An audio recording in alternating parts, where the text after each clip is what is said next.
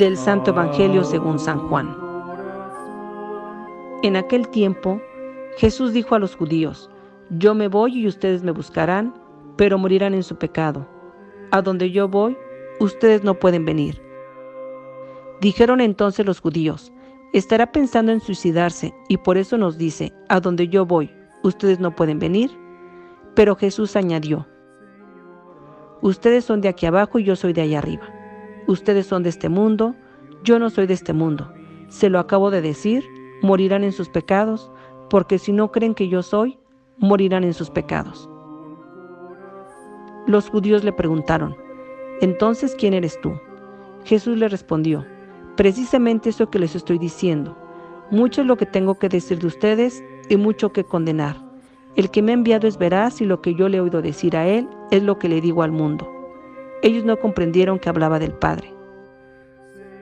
Jesús prosiguió, Cuando haya levantado al Hijo del Hombre, entonces conocerán que yo soy y que no hago nada por mi cuenta. Lo que el Padre me enseñó, eso digo. El que me envió está conmigo y no me ha dejado solo, porque yo hago siempre lo que a Él le agrada. Después de decir estas palabras, muchos creyeron en Él. Palabra del Señor.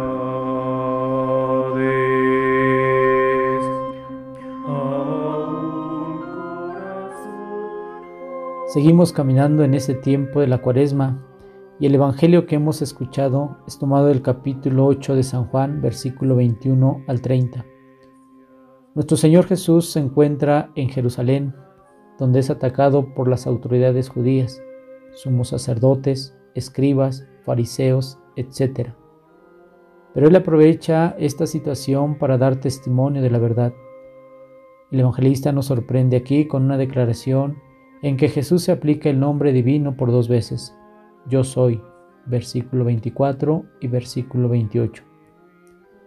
En el versículo 21 de este capítulo 8 encontramos un anuncio de su partida y a la vez una exhortación a buscarle antes de que sea demasiado tarde. Dice el Señor, yo me voy, ustedes me buscarán y morirán en su pecado. A donde yo voy, ustedes no pueden venir ¿Por qué dice esto el Señor? Porque los judíos siempre estaban expectantes por la llegada del Mesías. Buscaban implícitamente al Mesías, que es Cristo, pero un Mesías militar, político, triunfalista. Y al llegar Cristo, no lo reconocieron porque nada que ver con la idea que ellos tenían. Ellos seguían buscando, pero no lo han encontrado, porque no lo conocen y lo están buscando con criterios equivocados.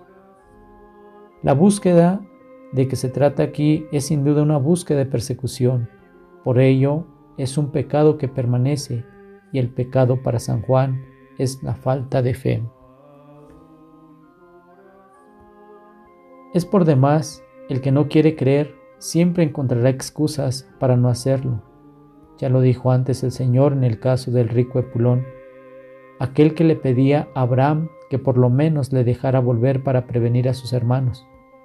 Pero Abraham le dice, ahí tienen a los profetas, a Moisés, si no creen en ellos, no creerán aunque un muerto resucite.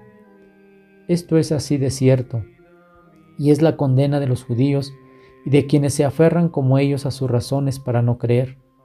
Incrédulos hay en todas partes, unos más que otros pero quienes fueron testigos presenciales no podían dejar de creer sin caer en la mentira y la hipocresía. Por eso, habiendo presenciado lo que Jesús había hecho y escuchándolo hablar con esa autoridad, fueron muchos los que creyeron. Jesucristo, muchas veces con palabras y obras les manifestó quién era y no le creyeron. Nosotros, con lo que sabemos, y conocemos de nuestro Señor Jesucristo, sobre su palabra, sacramentos, obras que hizo y que aún sigue hablándonos, obrando, creemos en Él. Nos adaptamos a la palabra de Dios o la palabra de Dios la adaptamos a nuestra humanidad.